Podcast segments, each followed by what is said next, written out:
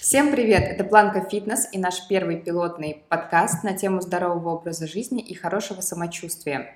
Теперь вы можете не только прочитать наши посты, но и послушать в их э, в аудиальном формате во время утренней пробежки, тренировки или, например, когда вы за рулем автомобиля.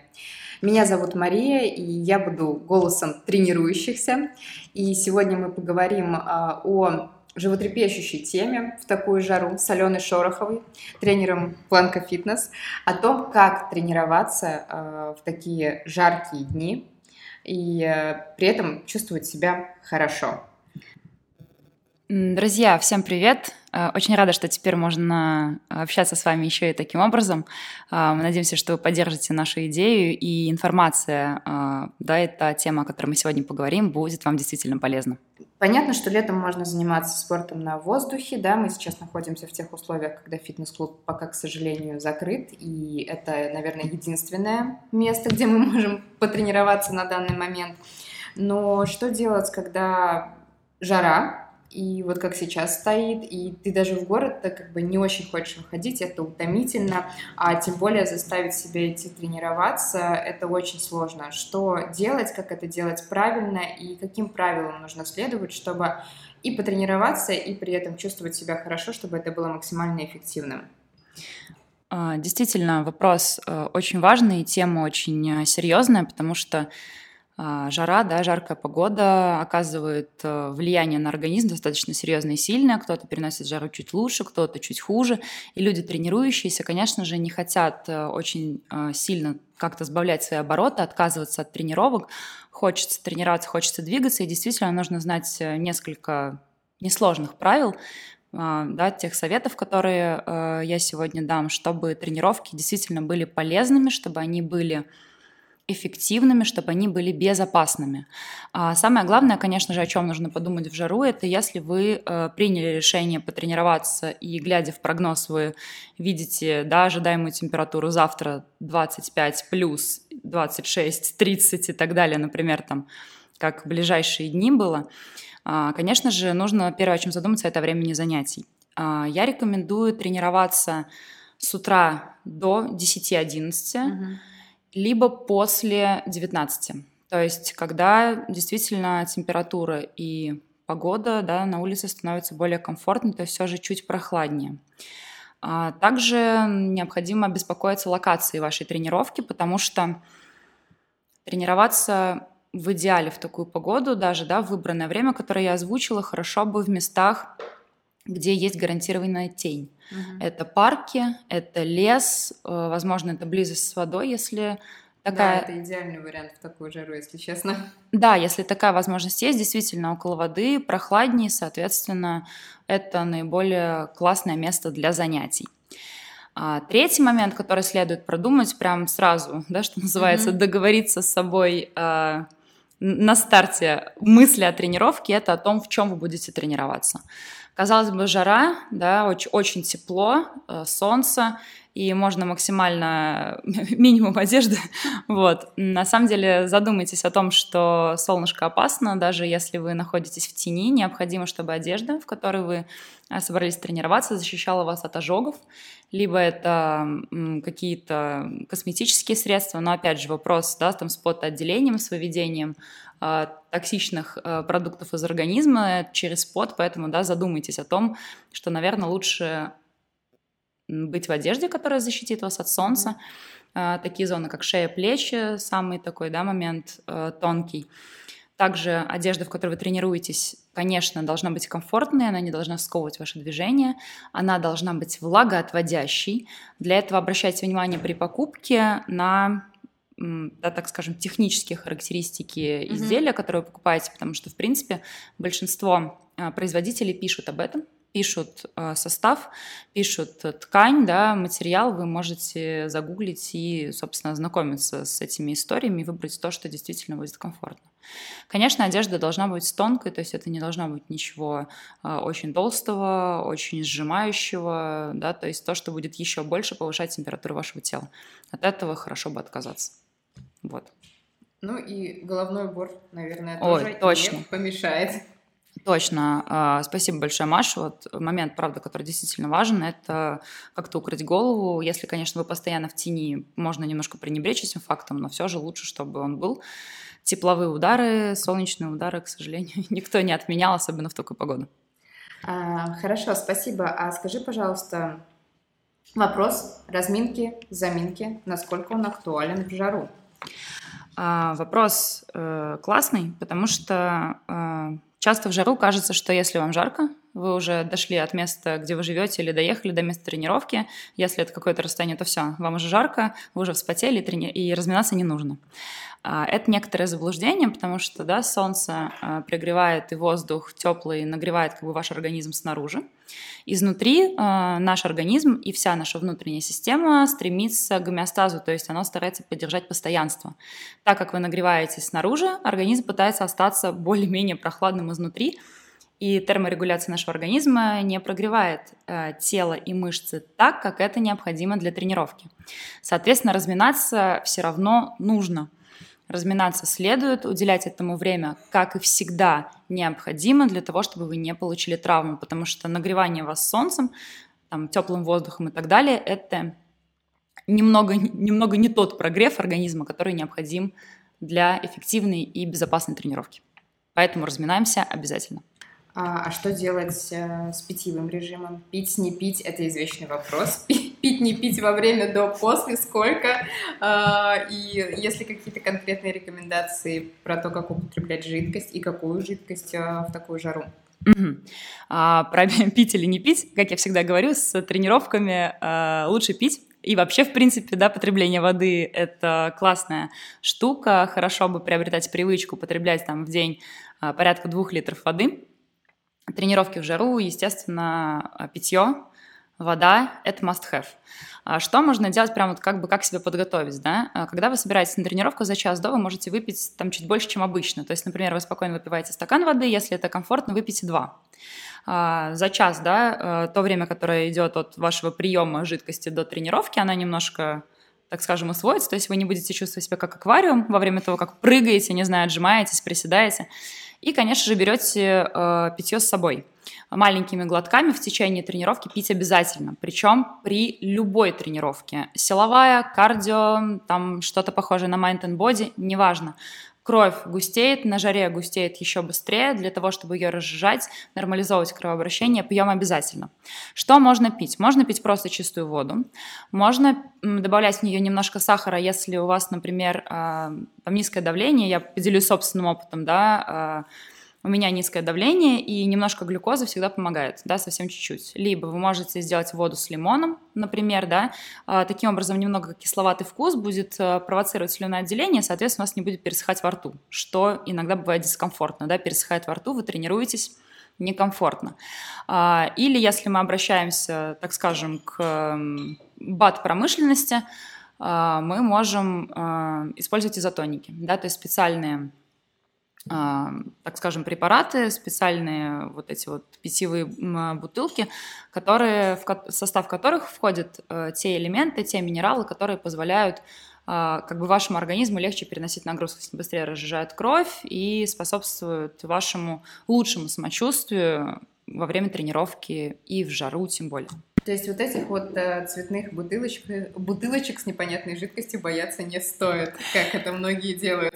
А, на самом деле, э, конечно, нужно глубоко разбираться в составе, но в общем и целом бояться не стоит. Например, Isotonic Powerade — это самая известная, наверное, mm-hmm. так это, это не реклама, вот, наверное, это самая известная цветная бутылочка. Несмотря на то, что она голубая, это напиток, который э, максимально безопасный, и подкрашивают его тем же красителем, что и детское питание, то есть в принципе, он максимально, максимально безопасен и полезен, поэтому пробовать и пить можно и нужно. Вопрос, конечно, ваших вкусовых предпочтений, потому что он сладковатый, кому-то не нравится. Наверное, только в этом. Хорошо, спасибо. А, такой вопрос. Многие у нас же любят начинать процесс вообще там тренировок, похудения или приведения себя в прекрасную физическую форму ближе к лету. Ну, там месяцок остался, я сейчас быстренько успею. И вот э, для тех, кто не успел подкачаться к лету, что делать и какой вообще вид нагрузок выбирать, и нужно ли вот э, в, в этом ускоренном режиме пытаться подкачаться э, к лету и набрать мышечную массу? А, вопрос с массонаборным тренингом в жару. Пожалуй, идея не очень правильная. Она не очень здоровая и, скорее всего, плохо реализуема. Да, потому что в жару мы э, в принципе, испытываем, да, так, так скажем, лишнюю дополнительную нагрузку на организм, то есть она и так дается достаточно тяжело. А силовая, да, силовая работа, которая предполагает э, набор мышечной массы. В жару это катализируется и становится, да, вообще прям э, тяжелой историей. Если вы не успели подкачнуться, прям так основательно у вас прям была цель, да, там что-то себе сильно нарастить, жара точно не лучшее время.